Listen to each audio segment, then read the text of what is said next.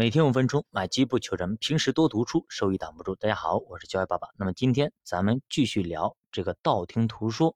我们平时可能会听到很多的消息，到底是真是假，可能我们不是很清楚。这个时候我们就会先下定论：哎呦，这个人太坏了，人马上就发表言论。其实我们发表完言论之后，发现，哎呦，可能我们错了。但是我们已经话已经说出去了，就不好意思再回收。所以说，现在自媒体非常疯狂的当下，很多很多人可能说了一些不好的话。可能就成了某些别有用心之人的帮凶。那么上节我们说到，能做到不主动说人是非，已经非常不容易了。如果对方冒犯了你，甚至激怒了你，你甚至能够闭口不谈，还能够为对方着想，这真的是非常非常难得的。而且你的胸怀要非常大。其实楚庄王就是这么一个人。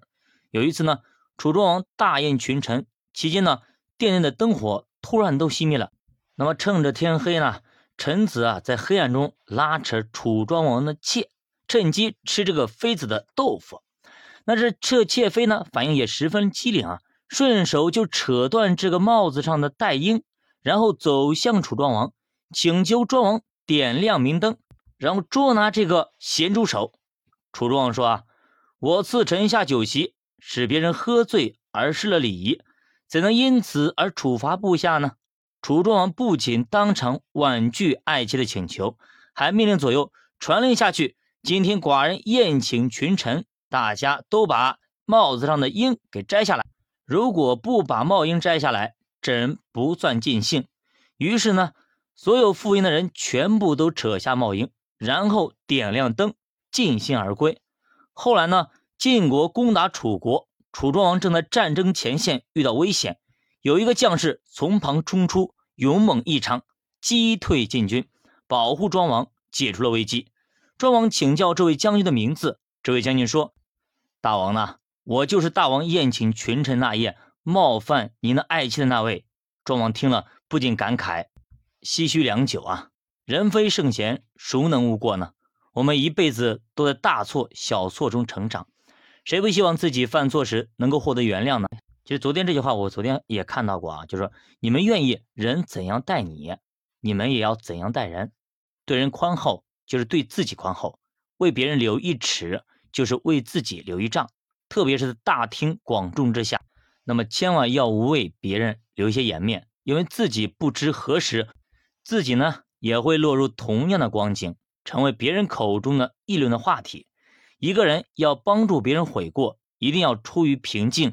出于爱心，用委婉的方式表达，对方才能够接受。有人冒犯了我们，如果我们采取对立的态度，当众指责他，不但不能使他悔过，反而呢会使他更加恼羞成怒，变本加厉，对彼此影响都是消极负面的。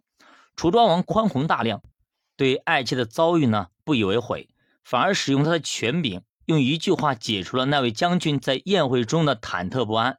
对当事人释放了一个消除的消息：我不追究你，我原谅你了。一个封建世袭的君主尚能如此，现在企业的负责人不应该更有更大的胸怀和更超然的气度吗？古往今来呢，劳资关系往往是对立的，老板和下属之间的矛盾也是冲突在所难免，下属冒犯上级的情况也时有发生。